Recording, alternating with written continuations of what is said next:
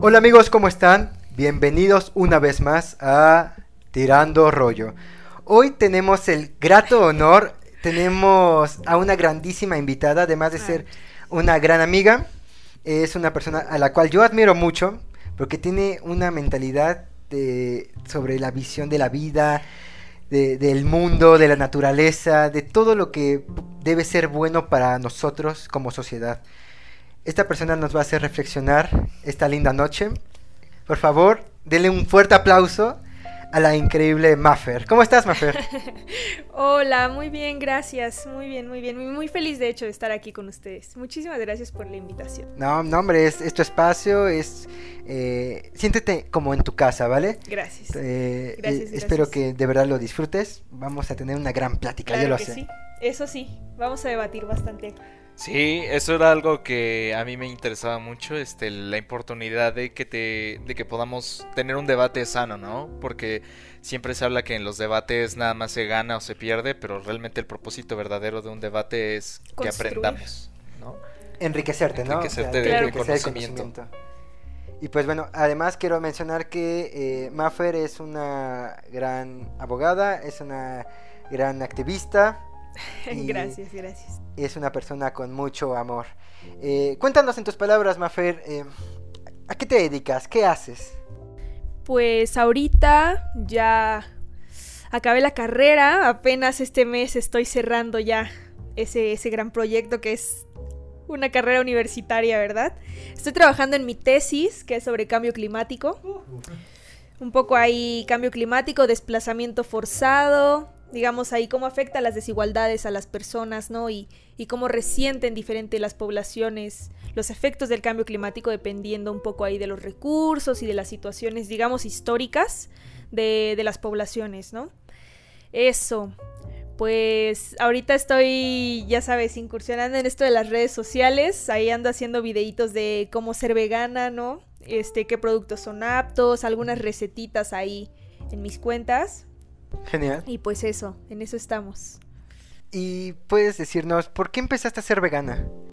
Uf, es una gran historia. Tengo ya casi seis años siendo vegana. Y es una gran historia porque, o sea, a mí me gusta que no hay nada detrás, ¿sabes? O sea, como que no recuerdo un punto en donde yo dijera como, no, pues es que investigué y descubrí esto o es que alguien más lo hizo. O sea, yo me acuerdo que fue una noche así, yo me fui a dormir, o sea, cené seguramente carne porque yo comía carne todos los días. Entonces yo cené seguramente. ¿Hace- ¿Eso? ¿Hace cuánto, ¿Hace cuánto fue eso?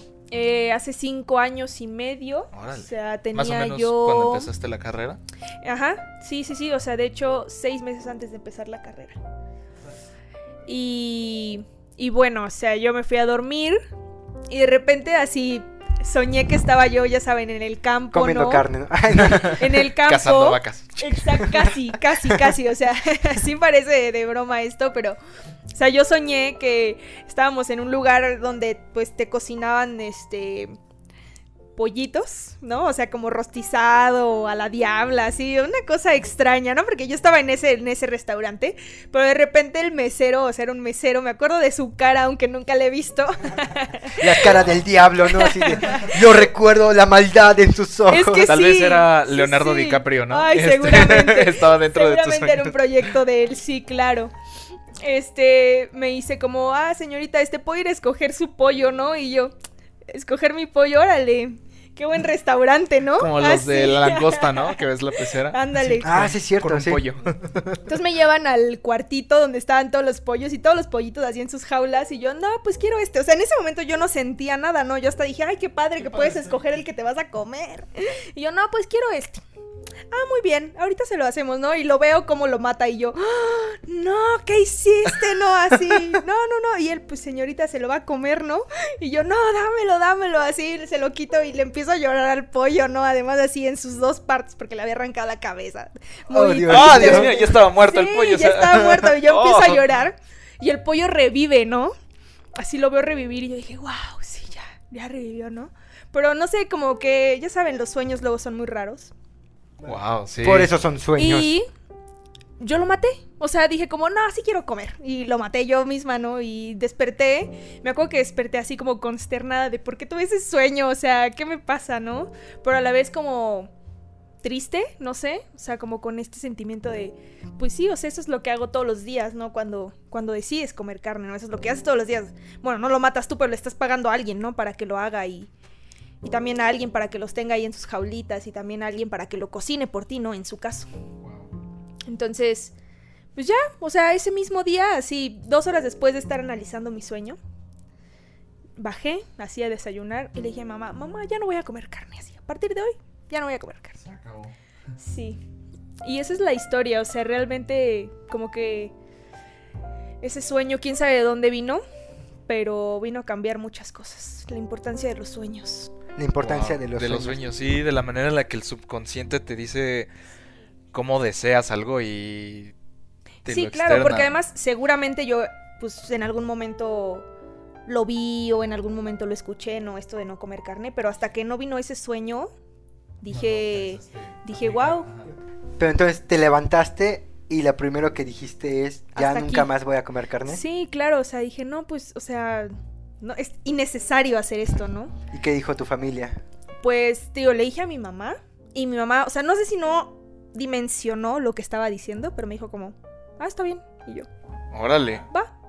No, hombre, después vinieron los problemas porque, o sea, yo iba a la, a la prepa, entonces me acuerdo que yo me iba temprano y pues por lo regular mi mamá me ponía la comida, ¿no? Así en mi topercito. Y de repente llegué así al... pues, Me acuerdo las primeras semanas llegaba yo y no sé, una torta de jamón y yo era como, pues qué onda, si le dije ¿Qué a mi onda, mamá jefa? que Te ya no dije, voy a comer, ¿no? Y pues no me la comía, ¿no? Y luego llegaba yo así a comer. Digo, en ese momento obviamente estaba muy acostumbrada a eso, ¿no? Así a llegar y que ya hubiera comida y tal. Y también llegaba y no encontraba yo comida sin carne, ¿no? Y era como, bueno, pues comeré una manzana y una lechuga, ¿no? No, obviamente los problemas vinieron después, o sea, me descompensé muy feo, la verdad.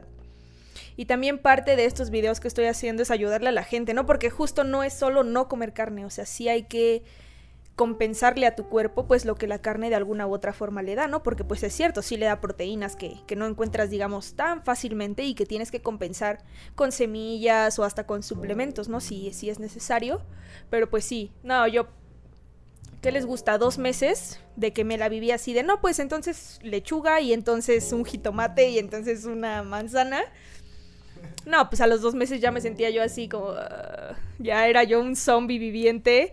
Bajé como 10 kilos, o sea, así de por sí soy delgada, imagínense Sí. con 10 kilos menos. Oye, pero por ejemplo, tú desde el principio, desde ese sueño que tuviste, decidiste, eh, ya habías escuchado de ser vegano, lo diferencias entre ser vegetariano y ser vegano. Tú dijiste, voy a dejar de consumir productos animales, o sea, vamos, pollitos muertos y este y, y derivados, o sea, también dijiste, voy a dejar de consumir huevo, leche, mantequilla o primero hubo, no hubo entonces esa frontera en la que primero dijiste, ok, ahorita voy a ser vegetariano y después dijiste voy a ser vegano. Tú de, pasaste de, golpe. ser omnívoro a omnívora, omnívore a este a ser vegano completamente. Exacto. Sí, sí, sí, o sea, además hice así, yo dije, no, pues nada, ¿no? Nada. Y, y justo, o sea, creo que más bien ya de ahí, o sea, a partir de que me descompensé y ya que mi mamá se dio cuenta, ¿no? Que casi su hija se desmayaba cada tercer día, ya fue como, pues ya me dijo mi mamá, como, a ver, pues cuéntame de qué va esto, ¿no? Y ya yo también empecé a investigar un poco más, ¿no? A, a leer, sobre todo informarme. Pues ya descubrí que no era nada más. Ya no voy a comer nada, ¿no? Y, y ya, o sea, fuimos con una nutrióloga, me ayudó a, a compensar todavía. Sí, la verdad es que sí. Y ya después, pues ya empecé a hacer amigas veganas, que también salvaron mi vida de alguna manera, ¿no? Porque pues te pasan el tip y todo. Y ya, y ya ahorita pues ya cinco años y medio y aquí seguimos. Orgullosa vegana. Wow, qué, qué increíble. Orgullosamente. Y en estos cinco años en ningún momento has- te ha sucedido algún accidente, algún momento en el que por error, por necesidad hayas agarrado y dicho, bueno, me voy a comer, voy a tener que comer este queso, este huevo revuelto, esta jamón, donde tú conscientemente hayas tenido que comer algún derivado animal. Mm, por error no. Una vez, digamos, por mentira, así, llegué un día a mi casa Y mi mamá había hecho crema de, de verduras, una cosa así. Y, o sea, yo, imagínense que llevas tres años y medio sin probar nada de carne. Obviamente tu cuerpo es súper acostumbrado ya después de tres años y medio a nada de carne, ¿no? Y de derivados y todo.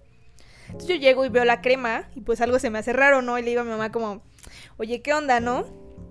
Mi mamá no sé si no tuvo tiempo. Bueno, no, después me explicó que más bien pues se le había olvidado la leche de almendras en el súper y entonces fue a la tienda y pues no había leche de almendras y pues ya Le compró puso leche de vaca. leche de vaca, ¿no? Pero yo le dije a mamá, oye, ¿qué onda, no? Y mi mamá, no, no, no, le puse leche de almendras. Y yo, ok. Así, la quisiste hacer no, yo mal. así como, ok, voy a confiar en ti. La miraste a los ojos. Y le di la primera cucharada. ¿Y si te supo? O sea, no, o sea, yo dije como, pues ok, ¿no? O sea, sí, como que sentía yo algo por ahí, pero dije, Ajá. no, no, no pasa nada, ¿no? No, no llevaba yo ni la mitad del plato y la panza así, va, va, va. Así una guerra ahí adentro. Yo dije, no es cierto lo que me acabas de hacer, mamá. O sea, yo me levanté y le dije, mamá, esto, esto no es leche de almendras, te lo juro. Y pues córrele al baño, ¿no? Ya después de media hora en el baño, pues ya fui y le dije, mamá, o sea, es que cómo se te ocurre, o sea, me pudiste haber matado. Llevo tantos años sin esto que pues no sabes qué me puede pasar, ¿no? Y sí me toca escuchar historias de amigas que, que sí van al hospital, al hospital de, de, de la, de que pues sus estómagos ya no están acostumbrados. a ese tipo de... Ujú. Sí, Wow. y esa fue la primera y la última. Y bueno, una pregunta un poco más, si me dejas tener la pretensión de, de sonar un poco intelectual. Y también perdone usted, querido público. Pero, eh, ¿tú consideras eh, el veganismo como un acto revolucionario o, com- o es meramente un estilo de vida? Moral o... Claro, claro, claro. Ay, qué buena pregunta. Yo creo que, para empezar, justo creo que hay que diferenciarlo de una dieta, ¿no? Una dieta pues solo es lo que decides o no comer. Creo que el veganismo va más allá. O sea, el veganismo sí tiene, digamos, bases éticas, morales no muy claras de, de considerar a los animales, pues justo eso, como seres vivos que merecen respeto y que tienen derechos, ¿no? Y... ¿Revolucionario en qué sentido? Bueno, por ejemplo, eh, he conocido gente que más que la intención de decir quiero ser vegano, porque es una dieta más saludable, es una dieta más eh, con menos toxinas, eh, que ya ves que la carne, la industria de la carne, pues según tiene toxinas que no son tan buenas según para el, el cuerpo humano, eso me han dicho, y que la leche de vaca, que no es leche de vaca realmente, que está ahí Además, adulterada. Entonces, eh, más que por eso, es como de, no, sí, es lo hago esto por, por el derecho de los animales, por todo lo- el respeto a la vida de los animales, o sea, no, no, no es por mi salud, es por el respeto meramente a ellos, y por eso es revolucionario, porque va en contra de, de lo que te quieren imponer de a fuerzas, porque en, que en todas partes eh, consumen carne, ¿no? Y parece que excluyen a las personas que no optan por ese tipo de dieta y que por eso pues es algo revolucionario pues porque la sociedad te va orillando a ciertos lugares o como a guetos específicos no claro, y es que es un problema, o sea, creo que en ese sentido sí es, es revolucionario porque sí te enfrentas a eso, ¿no? O sea, a mí me ha tocado así desde la misma familia, ¿no? Digo, ahorita ya después de casi seis años, pues ya, ya no, o sea, ya es como, no, pues ya no va a comer Ya carne, sería el ¿no? colmo, ¿no? Ya, Ya sería el supéralo, colmo. ¿no? Ajá, Sí. exacto. Pero no, al principio sí era, ¿no? Y desde cuestiones como, no, es que Dios los hizo para para nuestro consumo, ajá. O sea, para una para ser usados por nosotros y dos para para consumirlos, ¿no? Y comerlos, pues. Claro. Y, o sea, desde, me ha, me ha tocado desde Dios hasta la naturaleza, hasta el ciclo de la vida, ¿no? Y, y creo que no, o sea, simplemente creo que existimos dentro de un mismo mundo, existimos, pues sí, como seres vivos que comparten el mundo, creo que esa es la diferencia, ¿no? O sea, no ver como esta pirámide a la que estamos acostumbradas y acostumbrados, en donde el ser humano hasta arriba, ¿no? Y todo lo demás, pues, digamos, a supeditado a los deseos de las personas. Y al contrario, ¿no? Más bien como un círculo en donde todos los animales, incluyendo al ser humano, están ahí, ¿no? Y compartimos y, podemos llegar a una convivencia armónica. para mí eso es el veganismo y para mí, digamos, justo como dices, yo no lo hice por salud, yo no lo hice por pues, por otra cuestión más que la de pensar que ese mundo es posible, ¿no? O sea, un mundo, digamos, armónico entre animales, naturaleza y ser humano. Claro, lo cual tiene mucho sentido y además de esa intervención, eh, porque no hay justificación en la parte de, los humanos lo hacían antes, ¿no? De decir, ay, es que desde siempre el ser humano cazaba mamuts y era depredador y, y todo eso, porque se ha demostrado de una manera científica que un ser humano puede sobrevivir sin comerse a un animal muerto, ¿no? Era más este el hecho de que los humanos cazaran a los animales, algo era más como incluso religioso, ritualístico, no era algo que hicieran cada día de todo de la semana vamos a matar a un mamut, ¿no? Vamos a, cazar algo. Era como es una ocasión especial y vamos a hacer a la cacería de un animal y lo vamos hasta incluso hasta como tú dijiste, ¿no? A tratar como de manera ritual de decir es que este animal está dando su vida para alimentarnos en esta ocasión especial en la que estamos está acostumbrados a vivir, incluso hasta al ser un humano, el ser humano nómada o sedentario, cuando comenzaba a hacer cultivos, eran, o eran más bien nómadas, eran nómadas cíclicos, ¿no? Decíamos, vamos a esta zona en específico donde ahorita se está dando la tierra, esto en específico, vamos a este otro lado por temporadas y ahora regresamos, ¿no? No era como de vamos a vagar a ver qué nos encontramos y a ver si matamos a alguien, a ver si pescamos a algo. Y ahora ve esto, o sea, ¿qué es lo que hizo que el ser humano se hiciera sedentario? La agricultura. La agricultura. Exacto. Sí, sí, sí. Y es que justo esa también es otra, ¿no? Otra que nunca falta, ¿no? Pero es que históricamente y gracias a eso evolucionamos y lo que sea, ¿no? Pero la verdad es que tienes razón, o sea, al menos hasta donde tenemos registros históricos, o sea, si no es que como tú dices, o solo comían carne en ocasiones especiales, o la otra, solo ciertas jerarquías de personas, ¿no? O sea, tampoco toda la población accedía a ella. Y, creo que también, bueno, para mí, o sea, no se me hace un argumento válido porque dices como, mira, pues independientemente de que eso le haya servido al ser humano para evolucionar o para sobrevivir o para lo que quieras, la realidad es que hoy en día pues ya no es necesario, ¿no? No, no es como de, ay, voy al súper y de paso a ver si mato un mamut, ¿no? Exacto. No, justo. Y eso, eso muy cierto, porque además creo y esa también fue otra de las razones por las que dije, es que está bien, o sea, como el camino que estoy tomando, ¿no? Porque justo es que ya no es natural, o sea, mucha gente dice, no, pero es que esa es la naturaleza, ¿no? Y dices, como en qué otra especie, ¿no?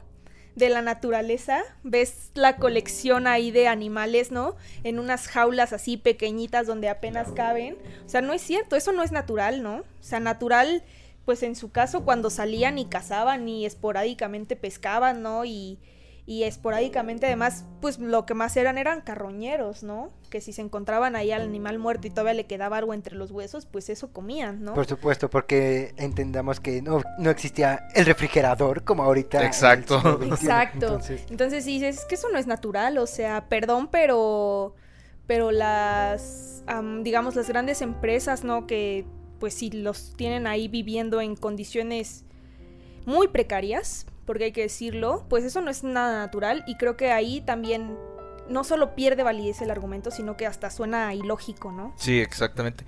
Porque creo que es, como tú dices, donde yo decía, ay, tal vez haya un poco de, de espacio donde yo pueda discernir, donde uno pueda pensar y decir, no, pero es que, y te quería preguntar eso, ahorita en estos ya casi seis, años que llevas de llevar esta dieta, este estilo de vida, eh, donde no llevas ni siquiera los derivados de los animales, ¿no? Porque ahorita retomando esto que el, ser humano se volvió sedentario fue por agricultura y en parte ganadería, ¿no? El utilizar estos derivados de los animales, leche, queso, huevo, este digamos, productos donde dices, bueno, es que aquí el animal no se está muriendo, ¿no? No está dándonos su vida pero sí está haciendo una industrialización donde precisamente no tienes un buen de granjas donde pareciendo una fábrica donde tienen gallinas este el, hacinadas para nada más y dándoles hormonas para que hagan la mayor cantidad de huevos posibles no las máquinas para ordeñar vacas este y esto es donde muchas personas que les encanta el debate de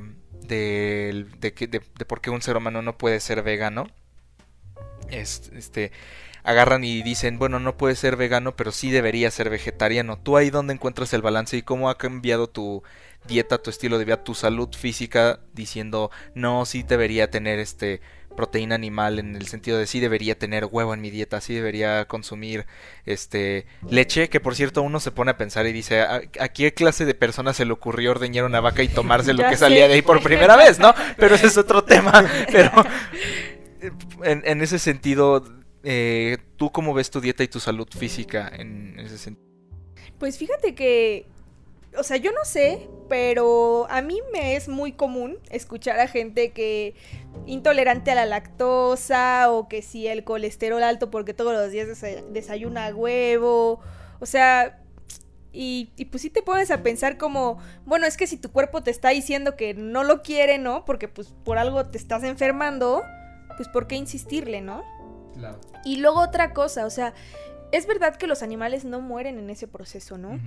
Pero pero como tú dices, o sea, estas máquinas que las ordeñan, o sea, que las vacas están ahí y literalmente están conectadas, ¿no? De las ubres. O sea, y no solo las vacas, las cabras y todas las, todos los animales que se usan para la industria de la leche, pues, uff, o sea, digo, pensando que el, el punto de contacto, ¿no? Que tenemos desde el veganismo y lo que intenta hacer es prohibir la explotación animal, pues es que ahí no, o sea, ahí sigue habiendo, ¿no?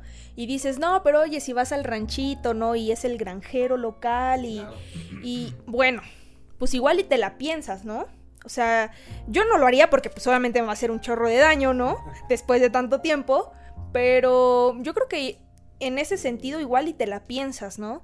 Y, y dices, bueno, o sea, lo que yo creo es que no debería existir, digamos, este tipo de posesión sobre otros seres, ¿no? Pero si se trata de buscar un equilibrio y un primer paso y, digamos una primera alternativa, ¿no? O algo así, pues a lo mejor dices como, ok, o sea, o sea, eso no lo veo tan mal, ¿no? O sea, como también para no ser, digamos, tan, tan drástica, porque pues entiendo que los, o sea, aunque una quisiera, ¿no? Que mañana despertáramos y todos los animales fueran libres y los animales de granja no existieran, pues la verdad es, la realidad es otra, ¿no?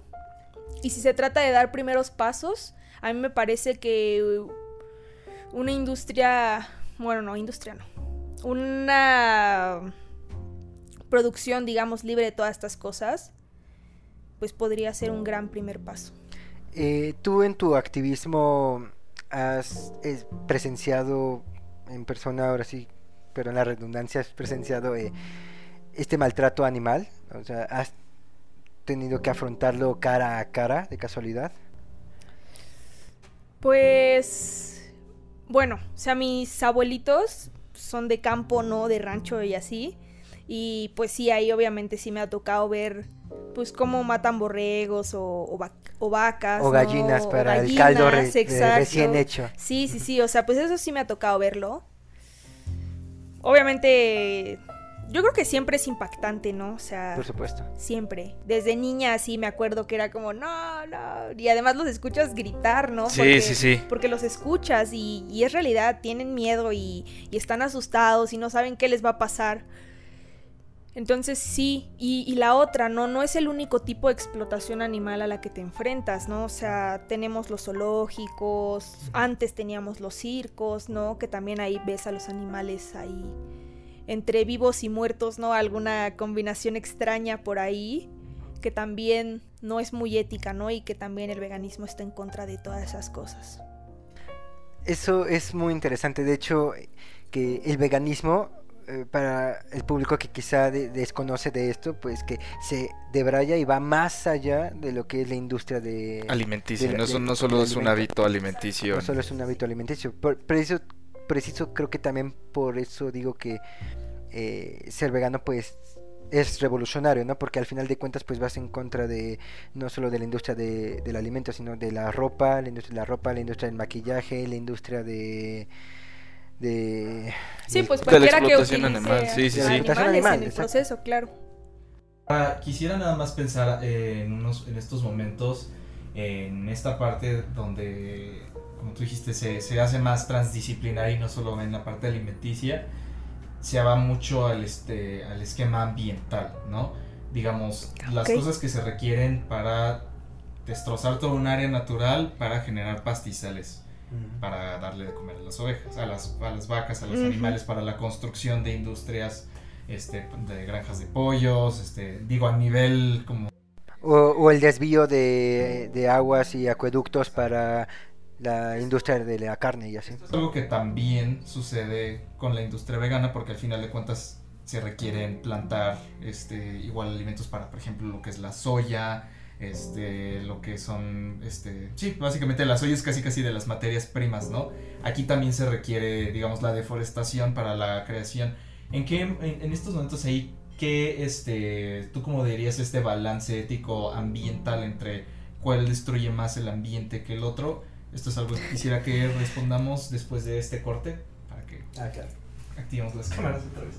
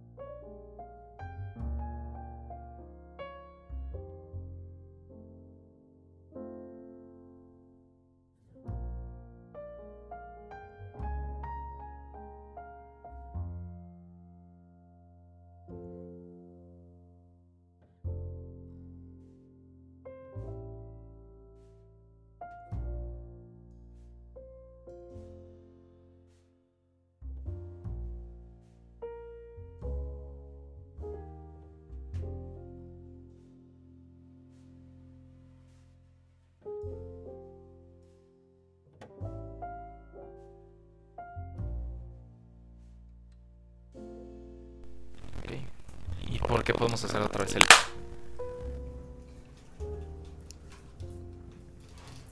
Y ya estamos de regreso de este corte. Eh, estábamos preguntándote, eh, ¿cómo definirías tú la diferencia entre el deterioro ambiental? Que produce la industria vegana a comparación de la industria... Alimenticia animal, por así decirlo, ¿no? Esta pregunta es muy buena. A mí me gusta dividirla en dos partes, ¿no? O sea, por un lado, creo que hay, hay que hablar, ¿no? También de, digamos, las cantidades, ¿no? O sea, como tú dices, pues sí, también se deforesta pues para sembrar la soya o el trigo o el maíz o lo que quieras, ¿no? Pero la realidad es que no es, el, no es la misma cantidad de tierra la que se requiere. O sea, me imagino así yo, digamos, por mucho, pues en una sentada me, me comeré, así ya exagerando, medio kilo de soya, ¿no? Eso no se va a comer una vaca en una sentada, o sea, digo, no tengo el dato exacto, pero no, no se, va, no se va a llenar con medio kilo de soya. Entonces, pues también ahí las proporciones, digamos, es muchísima, ¿no? Y obviamente no solo es la, la tierra que estás usando para producir ese medio kilo, sino también el agua que estás usando para echársela ese medio kilo y, y compararla con lo que estás usando para alimentar a esa vaca, ¿no? Creo que, creo que eso, o sea, las proporciones, por un lado, de su comida y por otro, del lugar en donde las vas a tener. Porque también hay que deforestar, en su caso, ya sea para hacer las granjas estas donde están las cajitas donde van ellas, o, en- o las que son de libre pastoreo, ¿no? Como les gusta decir, pues también. Pobre, ¿no? Las que, Uf. que les ponen hasta música clásica. Exacto. Exacto. pues eso es también un montón de terreno, ¿no? Para tenerlas ahí. Y un terreno que se acaban. Que se acaban porque ya hay muchísimos estudios también de, de lo que producen sus heces fecales, ¿no? O sea, claro. es tanto. Y de hecho, apenas hubo un caso, bueno, no apenas, yo, yo creo que ha de tener como cuatro años. Un caso muy. que fue medio sonado. No tanto, yo siento por la fuerza de la industria, ¿no? Pero. eh, pues, ¿a dónde tiras tanta, tanto excremento, no? Pues tampoco lo puedes dejar ahí en, la, en, en el terreno Todo y tampoco lo puedes dejar en, en la granja. Y ah, no me acuerdo qué que empresa. termina, en- de, de que termina en acueductos o que termina en los ríos, ¿no? Exacto, no, no me acuerdo qué empresa fue en específico, pero se le hizo así buena idea, ¿no? Pues al mar, pum. Pues se, se así se jodieron toda la fauna marina, ¿no? Dilo, dilo, que te salga así, dilo. Se lo chingaron, sí, sí, sí, toda la fauna marina, o sea, literalmente pues lo que hace es desertificar el mar, ¿no? También, que es muy importante. Y, y sí, es que también, ¿qué haces con esa cantidad de excremento que están produciendo las vacas, ¿no? O sea, son unas cosas así cuando las miras, ¿no? Y, tercero, los gases de efecto invernadero, o sea, también sus excrementos, los gases que producen, están llenos de metano. Y el metano, como sabemos, es uno de los cuatro principales gases de efecto invernadero. O sea, de verdad, ya a estos, a estos años en los que estamos, la misma ONU ha dicho es que necesitamos reducir el consumo de carne porque el metano que se produce es de verdad, o sea, una cosa increíble, o sea, es más que todo el transporte junto, o sea, y el Claro, transporte sí. de aviones y el transporte de coches y el transporte barcos, o sea, no es ni la mitad de lo que están produciendo las granjas, ¿no? Por eso digan sí al transporte público. Exacto. Además, ya, ya que hay, hay que aprovecharlo. Y eh, perdón que te interrumpa, aquí también entonces entra mucho en juego las grandes industrias, ¿no? Mucho se Claro. habla de que qué tanto importa que yo tenga mi huertito urbano, ¿no? Que yo me vuelva vegano si allí afuera está una planta que está agarrando toneladas y toneladas de terrenos que está gastando millones de litros en agua para producir sus Aquí, ¿tú qué tanto estás involucrada en lo que le llaman el comercio justo, el fair trade? El decir, esto viene de algo local, esto no este, viene de una empresa grande. ¿Y qué tanto crees que esto está impactando y también está este movimiento revolucionario que está impactando en grandes sentidos a las industrias, eh, ¿cómo decirlo? Las mega industrias, ¿no? ¿Qué tanto impacta? ¿Qué tanto afecta a las megaindustrias? ¿Qué tanto se ve afectado, por ejemplo, podría decirlo, al pura, ¿no? Con el hecho de que tú decidas, voy a no solo a consumir, por ejemplo, leche de almendras, sino que voy a hacer leche de almendras producida de manera local, Ok, ¿no? claro. Este, Y es que esa era la otra. O sea, yo creo que esa es la otra cuestión.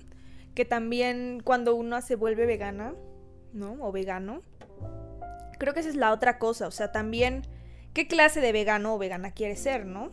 Porque obviamente están, pues, digamos, personas veganas, ¿no? Que no. Digamos, no se atreven a dar este otro paso, ¿no? También de, como tú dices, el tipo de comercio que vas a. o de donde vas a obtener tu tus alimentos, ¿no? Porque, pues digo, ya también eh, con el paso de los años, las grandes industrias han sacado sus propios. eh, sus propios artículos veganos, ¿no? Y las grandes empresas de hamburguesas ya tienen la hamburguesa vegana y, y, y ok, ¿no? Pero dices también como, oye, pero pues es que de dónde viene esto, ¿no? claro. y, y también el proceso en lo que en el que lo estás haciendo, ¿no? O sea, si también vas a deforestar para traerme una hamburguesa vegana, porque al final eres industria y no te importa, no más que vender y como ves que lo que está vendiendo ahorita es lo vegano, vegano está de moda. exacto, pues eso te voy a vender y pues como soy empresa y lo- a mí lo que me importa es capitalizar, pues de todos modos yo voy a destruir, ¿no? Y creo que esa es la otra, también pensar que, que pues sí, o sea, digamos, estrictamente estás siendo una persona vegana, ¿no? Porque estás consumiendo productos veganos, aunque vengan de una gran industria, que de todos modos deforesta de otro tipo, ¿no? O, o, o jode el medio ambiente de otro tipo, ¿no? Pero creo que más revolucionario sería pensar ya en, pues a lo mejor no todas las personas pueden tener un huerto en casa, ¿no? Porque pues obviamente habemos personas que a lo mejor pues tenemos un departamentito pequeño, ¿no? Más, más hoy en día, ¿no? Que Exacto, sí, sí, los sí. horarios de trabajo para atender Los el horarios de huerto. trabajo que a lo mejor no te dejan ni cocinar, deja tú tener el huerto, cocinar, ¿no? Creo que esa es otra, o sea, también el ritmo de vida al que vivimos, más en las grandes ciudades, ¿no? Creo que también ahí es una gran limitante, pero yo sí creo que dentro de lo posible podemos tener estas pequeñas acciones de, oye, pues bueno, a lo mejor no tengo tiempo ni para tener mi huerto ni para ni para hacerme de comer, ¿no? Pero pues hay una fonda vegana, pues voy a ir a comprar ahí mi comida, ¿no? O, O también de esos huertos colectivos eh, comunales como el que ahorita está en la Roma, el Huerto Roma. No sé si han ido. eh, ya ves que es una comunidad. Ellos se presentan como una comunidad. eh, no hay, no, no quieren capitalizar ni hacerlo industria lo que tienen ahí. Todos cooperan y el dinero que llega es una aportación voluntaria de lo que tú quieras ofrecer. Pero es una opción para la gente que está interesada en este ritmo vegano que como bien dice, de, dice Maffer, eh, los tiempos de, esta, de las ciudades, de las grandes ciudades, no te permiten tener pues ni tiempo para cocinar, entonces puedes darte tu, tu tiempo, un pequeñito tiempo para ir quizá a esos huertos comunales y ver otras opciones, ¿no? Eh, es, un, es otra opción, o sea, que además es otra, o sea, pues como, como, o sea, relacionado, ¿no? Y que también, digo, en estos tiempos ya tenemos bien jodidas también nuestras relaciones, a lo mejor con nuestros vecinos o con nuestras vecinas, con nuestra familia. pues también un proyecto, pues también un proyecto bueno ahí de integración podría ser, oye, pues hay que hacer nuestro huerto o, oye, este, hay que poner en la azotea nuestras cajitas, ¿no? Con lechuga o lo que fuere. Y, y ahí tenemos otra cosa que nos ayuda, una, a fortalecer lazos y otra, a lo mejor a dejar de consumir si bien pues no todos los productos, a lo mejor uno o a lo mejor este lo de una comida al mes o, o, sea, yo creo que yo creo que es importante. Y como tú dices, no siempre digamos ese granito de arena que puede poner una persona en lo individual impacta en las grandes industrias, ¿no? Y también creo que eso desanima a muchas personas, ¿no? Oye, pues es que, o sea, no importa el cambio personal, si allá afuera hay quienes están acabando el planeta, ¿no? Y se lo van a acabar por sus propios intereses, ¿no? Eh, Yo para qué me esfuerzo en hacerlo. Bueno, es que, pues sí, o sea, serás tú. Pero esto, si juntas en tu huerto a tu primo y a tu hermana y a tu mamá, pues ya son cuatro, ¿no? Y y si tú con tu historia personal, no sé, en algún momento tu primita de seis años dice, oye, es que yo quiero ser como mi prima, ¿no? Que no come carne. Y al rato tu vecina también, ¿no? O sea, yo creo que también, pues no hay que desanimarnos, ¿no? Con, con decir, pues es que dónde está el impacto que yo persona hago, ¿no? O sea, yo creo que puede trascender más allá, ¿no? Una, impactando en historias y la otra, pues tratando de jalar a la gente a este tipo de proyectos. Bien les dijimos, querido público, que Maffer era una persona increíble. De verdad todo lo que dice es... Yo estoy impactadísimo, estoy así de... Wow, Maffer. Tú deberías... Tú deberías hacer propuestas. Gobernar el mundo. Gobernar el mundo, sí, exacto. Tú deberías ser la gobernante del mundo. ¿Qué esperas para eso? no, pero... Eh, una pregunta un tanto difícil, pero... Mm, ¿Qué, para ti o a tu criterio qué tiene mayor peso eh, cuando una industria afecta no solamente el medio ambiente, sino que también ya está afectando a comunidades humanas eh, y hay que elegir entre los humanos y la naturaleza, ¿qué tiene mayor peso? ¿Qué tendría mayor peso? Por ejemplo, eh, solo por mencionar un ejemplo, recuerdo un documental que vi sobre la plantación de aguacate en Chile, que allá en Chile la plantación de aguacate es de las industrias más... Eh, bueno, de palta. Para nuestro, nuestro querido público sudamericano, saludos. Eh, eh, allá, por ejemplo, en Chile, resulta que las plantaciones de aguacate son una de las mayores problemáticas sobre la escasez de agua a comunidades, pero hablando únicamente en el factor humano. Ya no solamente está afectando al clima, sino que ha dejado a X número de comunidades sin agua. Entonces, ahí... ¿Por dónde empezaría el debate? ¿Primero salvando eh, el medio ambiente o primero salvando al factor humano? ¿Cuál es tu criterio en ese sentido? Es que ese es el punto de no no ser una persona vegana, digamos, sin conciencia más allá, ¿no? Porque pues sí, o sea, un aguacate obviamente es vegano, ¿no? Pero pues quererte comer un aguacate en el desayuno, uno en la comida y uno en la cena, pues dices como, oye, pues, pues igual y sí es vegano, ¿no? Pero, pero también fíjate en el impacto que está teniendo, ¿no? Y la otra, el aceite de palma también, ¿no? O sea, hay muchísimos productos que se producen con aceite de palma, muchísimos. Y aunque sean veganos, pues en el proceso estás, una, deforestando horrores y dos, pues la muerte de los orangutanes, ¿no? Que hay detrás porque pues les estás quitando el hábitat, ¿no? Que es también lo que pasa acá con personas. O sea, entonces ahí, uf, o sea, desde mi punto de vista es, oye, pues, pues es que tampoco nos vamos a morir por no comer aguacate, ¿no? Pero es que aquí, bueno, aquí hay varios temas que a mí me gusta centrarme porque genuinamente, eh, como tú dices, la parte de el factor humano que por un lado está desplazándose, por ejemplo, a más lejos, con las ciudades creciéndose hacia afuera, o sea, hacia, hacia afuera y hacia arriba, por así decirlo, eh, destrozando áreas naturales, estando más cerca de, de, los animales, por ejemplo, estando más cerca de infecciones y de virus, ¿no? Este, que pueden ocasionar pandemias.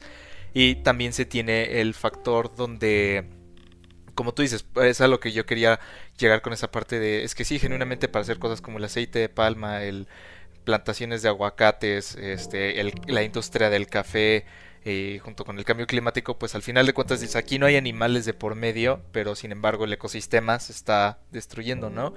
Y aquí es donde podría llegar a lo mejor de algún otro tipo de veganismo ambiental donde sí dices, ok, me, voy a comprar un café, pero tiene que ser un café que estoy seguro que eh, por cada árbol de que, talaron tuvieron que plantar otros tres o tuvieron que reconstruir un área natural, o, ¿sabes? Y eso es muy difícil también de saber, ¿no? De, y, obviamente son productos que al final de cuentas puede que lleguen a ser muy caros, ¿no?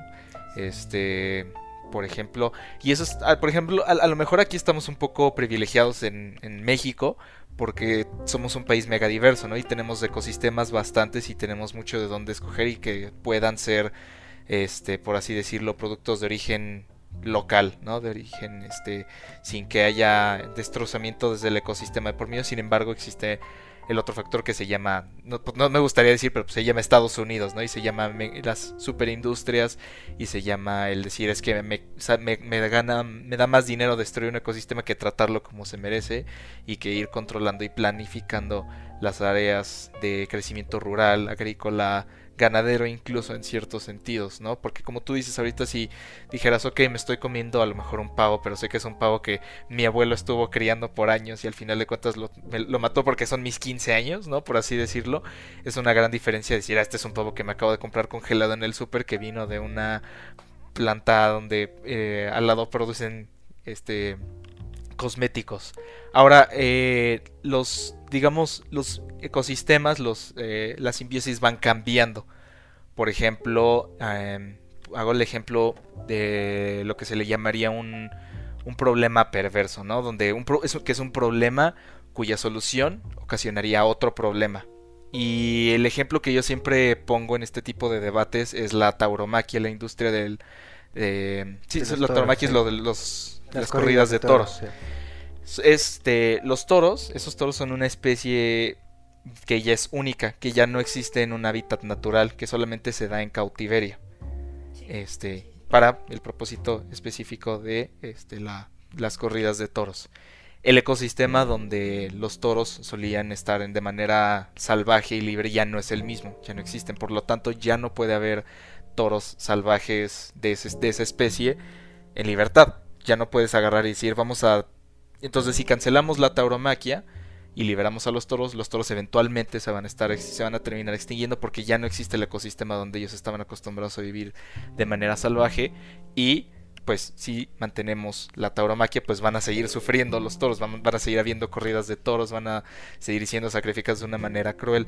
Tú como, y esos, y como ese tipo de problemas hay varios. Está, por ejemplo, aquí en México el lobo mexicano, que también ya solo existe en cautiverio, el ecosistema donde vive ya no es este eh, ya no es el apto para que ellos puedan estar de manera salvaje, es casi, por así decirlo, casi hasta irrestaurable, ya no se puede llegar a la, al estado actual. Aquí, ¿tú cómo tratarías, tú, tú cómo verías ese problema? ¿Qué le dirías a esas personas que te dirían así como de, pues es que los toros ya nada más existen para ser cazados, ¿no? Los lobos ya no se pueden dar.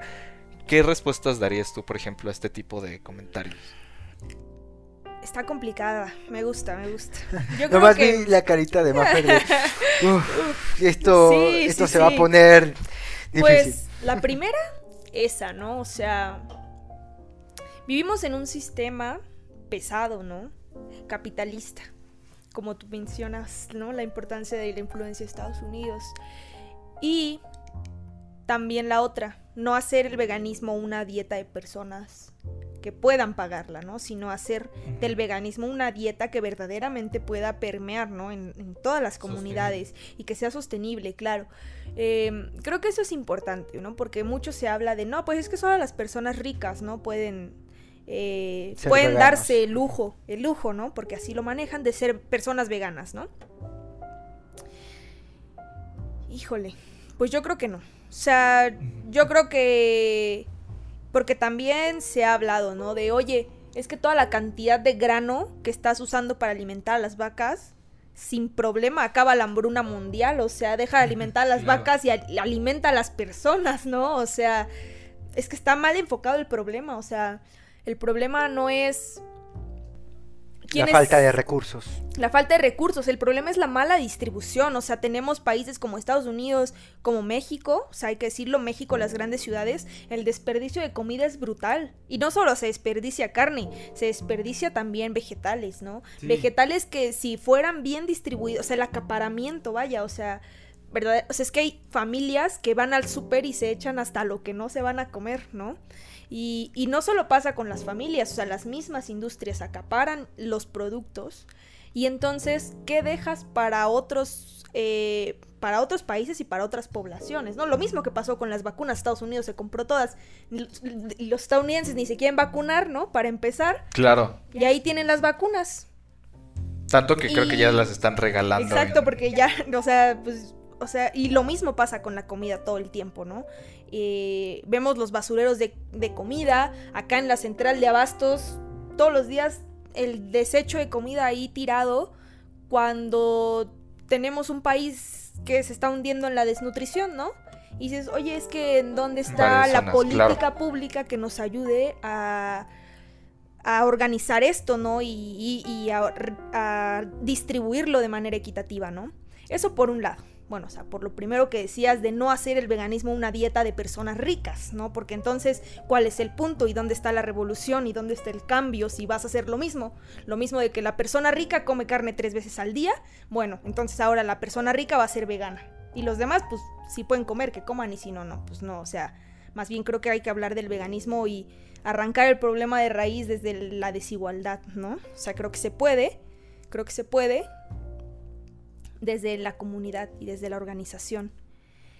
La otra, el problema de los animales y del cautiverio y de... El ecosistema. Y de si el ser humano es Dios, ¿no? Sí. Porque a mí me parece un juego así. Y que creo que también, pues si nos ponemos estrictamente veganos, veganas, hay que pensar en si realmente tenemos esta jerarquía por encima de los animales. Eh, Digo, es complicado por un lado, porque el ser humano es responsable directamente de que esos ecosistemas ya no existan, ¿no? Y es, el ser humano es responsable directamente de la creación del toro de Lidia, porque si no me equivoco, es una especie ya creada más bien por el ser humano, elegida Sí, y ajá. y, Sí, o sea, de forma sistemática para que produjeran un toro de esas magnitudes y con ese carácter. Y bueno, lo del carácter creo que depende de la crianza más que de que lo tenga en la sangre. Claro. Pero, pero, pues sí es una realidad, o sea, no existirían. Y lo mismo pasa con las vacas de granja, ¿no? Pues no las, va- no las puedes liberar. ¿A dónde las liberas? Aquí a la calle. Eh, Bueno, así es, así son en India, ¿no? En la India creo que sí sucede. Ah, bueno, ahí sí. Y ni te atrevas a tocarlas, ¿eh? Exacto. No te atrevas a tocarlas. Exacto. Y pues sí, o sea, agarras y liberas a los pollos ahí, échalos ahí a la, a la calle así. A ver qué comen, ¿no? Además, porque que comen encontré en un la pollo en el metro. Exacto. Eh, híjole. Pues mira, yo no... Yo creo que la mejor forma de conservar es la conservación del hábitat. Como tú dices, hay hábitats que ya no existen. y no por intervención humana, sino porque así es el ciclo. Claro.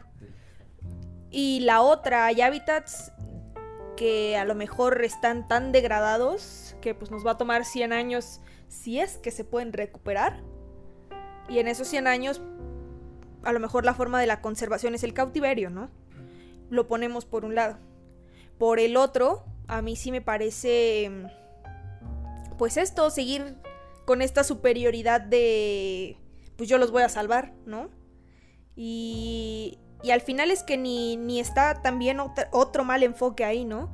O sea, mucho se habla de, no, pues la conservación del lobo y ya tenemos seis lobitos nuevos en, en Chapultepec, creo- ¿sí fue en Chapultepec? En el ah, sí, zoológico en de el zoológico de Chapultepec. Chapultepec. Ah, salieron los videos del Sí, lobito aullando, sí, es sí. cierto. Qué hermoso. Y sí, pues, o sea, no les voy a mentir, pues te emociona verlo, ¿no? Hay sus primeros aullidos y lo que sea. Pero, pues también hablamos de un Estados Unidos que a fuerza quiere el muro y no sé qué, cuando sabemos que eso naturalmente evita la migración, ¿no? De los animales, pues también que están ahí compartiendo el mundo con el ser humano, ¿no? Por si se nos olvidaba. Y entonces, otra vez, ¿no? Se habla que este es un programa entre Estados Unidos y México para la recuperación del lobo mexicano, ¿no? Pero recuperar realmente es tenerlos en una caja en donde no es una vida natural, ¿no? Donde no los ves hacer conductas naturales, donde realmente la calidad de vida que tienen pues no es la óptima y no están aprendiendo cosas que harían en la naturaleza y no están, digamos, pues sí, siendo la especie que son, ¿no? Porque creo que es bien diferente. Exacto. Y al final llegamos a este punto, o sea, realmente las estamos conservando porque nos interesa en algún momento liberarlos o lo estamos conservando para crecer el ego humano y decir lo salvamos. Exacto, el ego humano. Danos las gracias. lo feo. exacto, a mí a mí me parece más ahí un juego de de ego y de sentirnos superiores, exacto. O sea, a mí es lo que me parece, ¿no? Sabes, me, me recuerda mucho a lo que comentaba eh, nuestra pasada invitada, también se llamaba Maffer, curiosamente. Lo que mencionó Maffer, que ella es también estudió, bueno, ella estudió psicología, pero se dedica, ya vieron en el episodio querido público, que se dedicaba a la psicología criminal y todo eso, pero todas las ideas, todas las teorías que dijo sobre, es que el ser humano vive en una burbuja de deidad, porque no existe, o real, sí, realmente no existe en el exterior una especie arriba de nosotros que nos case. O sea, el ser humano ya perdió el miedo de salir y que una especie superior te esté al acecho. Entonces eso ha hecho que el ego del ser humano solamente se alimente y por eso la lucha entre el hombre contra el hombre, porque es el único ser que podría afrontarse contra el hombre y el hombre salvando otras especies como el salvador del mundo. Porque se ha, se ha creado ese papel, se, se ha se ha malinterpretado quizás su, su rol en este mundo, ¿no? Totalmente. Eh, me gustaría eh, decir, para ir cerrando bloque, eh, que nos dijeras, que le dijeras al público, a, nuestros queridos radioescuchas, a todos los que están disfrutando de estas maravillosas palabras, pues ya los consejos más óptimos o tus recomendaciones de cómo, cómo ir modificando la vida cotidiana después de estos segundos cortes comerciales.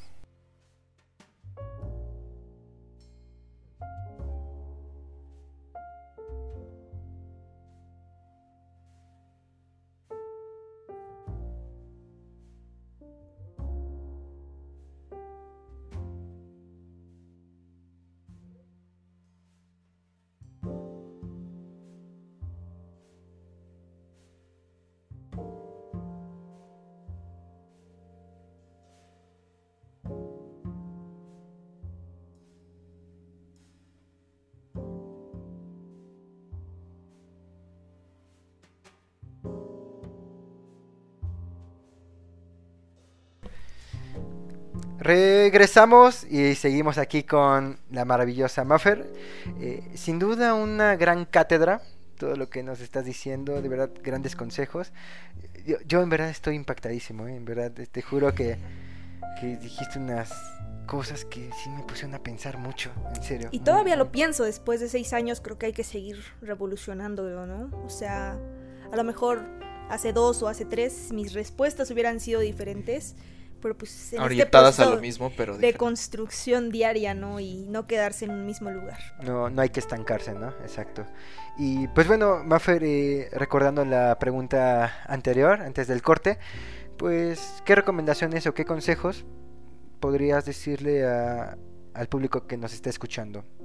al público que eh, quizá vive más la vida ajetreada de la Ciudad de México y que quizás es la mayoría de esta gente y no sé si todos, pero quizás no tengan un huerto, quizás no tengan la ni el espacio para ni el espacio de hacer un huerto. Entonces, ¿qué consejos, qué recomendaciones para ir cambiando esta vida y hacer la revolución? Claro, yo creo que el primero, así como yo cuando me desperté después de mi sueño, la decisión. O sea, creo que una vez que una persona está decidida a hacer algo, ya es bien difícil, ¿no? Eh, moverla de ahí. O sea, yo creo que tomar una decisión y decir, o sea, también recordarte, ¿no? ¿Por qué lo estás haciendo? Creo que eso es bien importante, ¿no? Porque de repente, pues decimos como, ah, pues sí, ¿no? Pues, pues sí está chido ser vegano, ¿no? Pues lo voy a hacer. Pero pues yo creo que igual y sentarse y ponerte una lista de, oye, es que voy a ser vegana por el impacto ambiental y voy a ser vegana por el impacto en los animales y voy a ser vegana porque me gustaría cambiar esto y porque éticamente pienso esto, ¿no? Y cada que pienses de caer, lee las razones, ¿no? Y si hay más, anótalas para que no se te olviden. O sea, creo que eso es importante en tomar la decisión, ¿no? La segunda, es el segundo consejo, la información. O sea, creo que la información es bien importante. A mí me ha tocado escuchar, yo creo que al menos a 20 personas a lo largo de mi vida que me han dicho, ay, es que yo me hice vegano, pero a los, a los dos meses ya me estaba yo en el hospital, ¿no? Porque no, es que no, el ser humano no está hecho para nada más comer plantas, ¿no? O sea, yo creo que esa es la otra, informarse bien y tener estas bases sí, pues científicas y a lo mejor ahí con alguna persona experta, ¿no? Que te pueda apoyar en qué comer y a qué hora comer. Consultar a un y cómo médico. hacerlo, exacto. En este momento que me acabas de comentar eso, me, me, me, me tronó algo que no, no había pensado antes, ¿no? En esto que dices, ya estaba en el hospital y, mi- y el cuerpo no estaba hecho para esto, porque eh, muchas de las personas que se burlan de los veganos, y quería ahorita orientar mucho mi pregunta a eso, a cada rato ponen, y me incluyo yo porque tengo un amigo que es un chelista que ahorita, después lo entrevistaremos, ahorita se va a ¿A ir a Joso? estudiar a Londres, no, otro, otro, pero este, pero es igual que Joso, es el... Saludos, Joso. Es vegano, este, Joso no, bueno no sé si Joso sea vegano, Pero fue un el- tiempo, pero después hablamos de Joso. bueno, el amigo que no es Joso, este, siempre me burlo de él, siempre le cuento chistes de veganos, este, y, y, y hubo un tiempo donde salió mucho la noticia de un grupo de alpinistas que que no pudieron subir el Everest, claro. que, ¿no? que se Sí. propusieron a subir al Everest y fallecieron en el intento. Y, y lo relacioné, ahora- ahorita lo relacioné mucho porque, claro, no... El Everest no está hecho para que lo escale el hombre, para empezar. Entonces ahí es donde te das cuenta del ego. O no cualquier humano. hombre, o sea, no un hombre entrenado, obviamente. No, No, porque al final de cuentas necesitas oxígeno, necesitas este un equipo Entrenamiento, extra, necesitas entrenamiento. necesitas un entrenamiento y pues al final de cuentas sí necesitas una dieta, pero es básicamente simplemente para demostrar el ego, ¿no? El ego humano. Digo, no te, te lo único en que te afecta subir o no el Monte Everest es decir, ah, yo pude porque soy una gran persona, Claro. y ahorita hablando de este tipo de, de chistes y de este tipo de burlas y de este tipo de comentarios, este Peter antes de que vinieras me comentó que tú también te, eres muy activa en el movimiento feminista, antipatriarcal y debo decir que vivimos en una sociedad muy misógina, muy patriarcal, en una sociedad donde seguido hay periodistas asesinados, ambientalistas que también son desaparecidos y asesinados. Quisiera preguntarte, tú en este ambiente como mexicana, este, como al final de cuentas, como lo dijo Peter, como revolucionaria, ¿qué, ¿cuáles han sido los principales retos y los principales obstáculos que los seres humanos y los mexicanos te hemos puesto? Yo creo que, que sí, ¿eh? Y siempre me lo digo, mi mayor miedo es que un día yo me vaya a morir de algo y la gente lo primero que va a decir es que se murió porque no comía carne desde hace seis años. Mi mayor miedo en la vida, o sea, de verdad que... Y además me da más miedo todavía que en mi muestra de sangre se iba a decir, no manches, le faltaba este nutrimento por no comer carne, ¿no? Se murió porque la atropellaron, pero este tenía A lo mejor- seguramente era porque era vegana. Sí, sí, sí. A lo mejor sus reflejos no estaban bien porque llevaba seis años sin comer carne. Carne. Sí, no, no, seguro, o sea, seguro. Entonces, sí, a mí sí me da mucho miedo morirme y que la gente lo vaya a atribuir a eso, ¿eh? Y creo que ese es uno de los mayores retos que hay, o sea, yo creo que también un poco hay la desinformación, ¿no? Que mucha gente es como, no, es que solo es una dieta y una moda, ¿no? Y luego pasa, ¿no? Y, y no, o sea, yo creo que yo creo que sí hay que empezar a verlo como lo que es, ¿no? O sea, como un cambio de paradigma, ¿no? En, en lo que tenemos ahorita implantado en la sociedad. O Claro. sea, yo creo que eso es lo que es. Y, y a mí, justo me, bueno, me parece bien que menciones esta parte del feminismo, ¿no? Porque, por ejemplo, es otra lucha, ¿no? Y, y lo mismo que el feminismo. El feminismo lleva años y años y años, ¿no? Siendo lo que es y, y las mujeres luchando, ¿no? Y, y creo que el veganismo es otro paradigma el que hay que romper ahí, ¿no? Que también se relaciona ahí un poco con estos roles de fuerzas y quién es el más fuerte y quién le impone a quién, ¿no? Bueno, el hombre, sea, el hombre varón, pues, le ha, le ha obligado a la mujer y la, el ser humano como especie a los animales, ¿no? Y a la naturaleza. Entonces creo que hay que romper con estos dos, ¿no? Por un lado, este jueguito que traemos ahí entre sentirnos superiores al resto de los seres en la naturaleza y a la naturaleza misma, y por el otro hacer la lucha en este pues sí no contra el patriarcado. Creo que creo que son dos tipos de luchas que a mí me, me gusta este tipo de conexión bueno o sea la conexión que encontramos acá el punto de contacto no que tenemos pues sí hacerle la lucha al paradigma y a lo y a lo que está establecido como lo que como lo que debe no como lo que debe ser creo que ese es ese es importante y creo que esa esa puede ser otra motivación para las personas que nos están escuchando de intentar luchar, ¿no? Contra esto también. O sea, no necesariamente, pues lo que tú decías, ¿no? Porque históricamente y no necesariamente porque así ha sido siempre, tiene que seguir así, ¿no? Creo que también un poco notar estos juegos de estructura puede hacer la diferencia, ¿no? En, en, en intentar combatirlos este silencio que acaba de pasar, que fue de unos dos segundos, es... fue para dar ese énfasis a las fuertes palabras que acabas de hacer, en serio. Créeme que es una declaración de tomar las armas, pero las armas a través de, del alimento, ¿no? Exacto. Las armas sí, sí, a través sí. de este nuevo modo de vida. Empezar la revolución con el plato mismo. La revolución del plato. Ese podría ser el título del video. la revolución del plato o algo así. Eh, pues, querida Maffer, hemos ya llegado al final del podcast.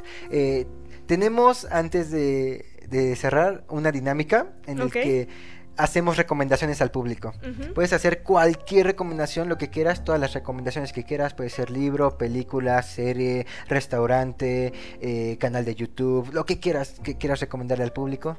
Ok, eh, pues yo creo que en Netflix pueden encontrar Okja. Es una película. Ah, es una muy buena, sí. Sí, sí, sí, de un, pues justo de un animalito, una amistad con una persona, ¿no? Y pues justo el sistema que quiere acabar con el animal, ¿no? Porque literalmente era un animal que estaba siendo creado. Exacto, para eh, con consumo. tecnología para hacer sí, el consumo sí, sí. humano. Y...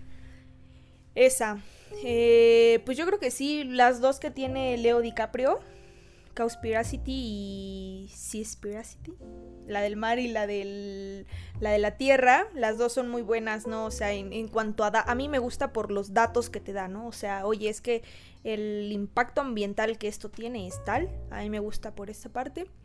Mm, un poco más ético, digamos, más a las bases éticas. Eh, Peter Singer tiene un libro que se llama El primer paso, que igual ahí habla un poco de estas cosas. Y eh, Leo Tolstoy también tiene ahí algunos escritos muy, muy bellos sobre, sobre la ética y, y los animales. Yo creo que esas serían. Perfecto, perfecto. Ya anótenlo por favor, querido público. eh, Alex, ¿tú qué recomendación? Yo también les quería recomendar un documental que a mí me impactó mucho cuando lo vi, que se llama Food Inc. o Food Incorporated. Eh, no sé si tú lo hayas visto. Este eh, salió hace mucho tiempo, salió, ya tiene como una década que salió.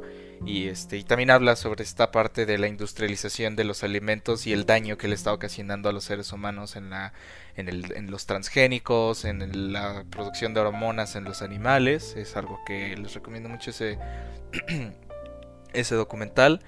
Y además de eso, lo único que quería recomendarles es la serie animada, nada relacionado con este temas ambientales ni eh, activistas, una serie animada que se llama Final Space, no sé si tú ya la has visto, es muy buena. Es este, buenísima, yo estoy buenísima. esperando con ansias la tercera temporada. Final Space es excelentísima, este creo que hasta me gustó más que Ricky y Morty, ¿no? Porque en ese sentido, es que son como del mismo nivel y me, me, me gustó más que Ricky, como que tiene más continuidad y más este como que mejor desarrollo de los personajes. Pero a mí me gustó mucho. Este... Confirmo, es una gran serie, véanla. Está en Netflix. Está en Netflix. Peter. Uh, pues ya que estamos recomendando documentales, pues voy a recomendar dos documentales. Uno es un clásico que me impactó en la prepa. También hay un libro. El documental se llama La Doctrina del Shock. El libro también eh, se llama La Doctrina del Shock, es de una periodista canadiense que se llama Naomi Klein. Eh, es un libro que habla sobre la historia del capitalismo moderno y del capitalismo voraz sobre todo, de cómo nació, empieza desde cómo nace con los Chicago Boys, la escuela de Chicago, cómo, eh, con el golpe militar en Chile con Augusto Pinochet, cómo Chile empezó siendo el experimento del capitalismo actual y cómo se ha ido divulgando por el mundo, ¿no? Cómo llegó después a, pues, la guerra de la de Afganistán, después de la guerra de Irak, el atentado de las Torres Gemelas, pero todo desde la visión maquiavélica asquerosa que ha plantado el capitalismo. Eh, el documental, no sé si lo sabías, querido amigo, está en YouTube y lo filmó eh, Alfonso Cuarón. ¿A poco? El documental es de Alfonso Cuarón. Y Cuarón es muy amigo de esta periodista canadiense, Naomi Klein. También síganla, ella eh, publica artículos en su página web y en su página en Facebook, pueden seguirla. Y el segundo documental, también, ya que, pues, ya que seguimos atacando a la industria, al capitalismo, al sistema, les recomiendo un documental buenísimo, está en Netflix, fue nominado a Mejor Documental el año pasado a los Oscars, eh, se llama eh, El invierno en llamas. Eh, es sobre la revolución que vivió Ucrania en el año 2014, si mal no me acuerdo. Sobre los 90 días que el presidente de Ucrania, este Yanukovych, mantuvo al pueblo sin alimentos, mantuvo al pueblo oprimido y en, los últimos días de la revolución hubo asesinatos por parte de los militares hacia el pueblo y el documental es muy explícito, son los videos originales. Eh, se los recomiendo mucho. Es un gran documental que les hará reflexionar sobre la libertad.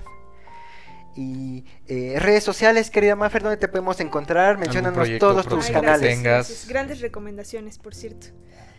Pues yo creo que ahorita, pues donde estoy subiendo mis videos, esos de donde traigo mis recomendaciones y recetas y y un poco ahí le trato de meter eh, un poco sobre temas ambientales. Es en Instagram. Yo creo que voy a leer acá, me voy a tomar la molestia de leer sí, por favor, mi usuario, porque la verdad es que siempre lo digo mal, entonces... o sea, está como Maffer la vegana, que es maffer-d.s. Y nada más. Yo creo que por ahí sería un gran medio y ya si necesitamos artículos o así, pues me pueden escribir por ahí, les mando algunos a sus correos o lo que necesiten para que lean también sobre los temas que les gusten de los videitos que les voy subiendo por ahí. Perfecto, perfecto. Eh, pues vamos a dejar el link de las redes sociales de Maffer y por favor, escríbanle, por favor, ella tiene los mejores consejos. Eh, Alex, redes sociales que Recuerden que a nosotros nos pueden escuchar en, bueno, encontrar como arroba tirando rollo podcast. Y recuerden que siempre nos pueden escuchar en YouTube, Spotify, Apple Podcast, Google Podcast, así como cualquier otra plataforma en donde ustedes prefieran escuchar su contenido eh, podcastero. Eh, no se olviden suscribirse, darle la campanita para que reciban unas notificaciones cada vez que subamos nuestro nuevo contenido. Les tenemos la excelente novedad de que esta ya es el final de ¿es este? No, es el siguiente. Este es el penúltimo se acerca, episodio. Se acerca el final de temporada, chicos, lo cual es una muy buena noticia porque vamos a regresar con mejores proyectos, mejor contenido, mejor calidad y qué mejor manera de comenzar a despedirnos de eh, con, algo tan increíble como la plática que nos acabas de dar. Este, eh, a mí me pueden seguir este, como arroba aldirribe. Y a mí me pueden seguir como eh, arroba peter-dharma. Eh, pueden mandarme mensaje cuando gusten. Por favor, compartan y no olviden comentar todos los videos que subimos. por favor, manden todas sus opiniones, queremos leerlos. Recuerden que somos una familia, somos parte de esta hermosa comunidad que va creciendo. Y pues bueno, sin nada más que decir más que bendiciones y buenos deseos, nos despedimos. Hasta la próxima.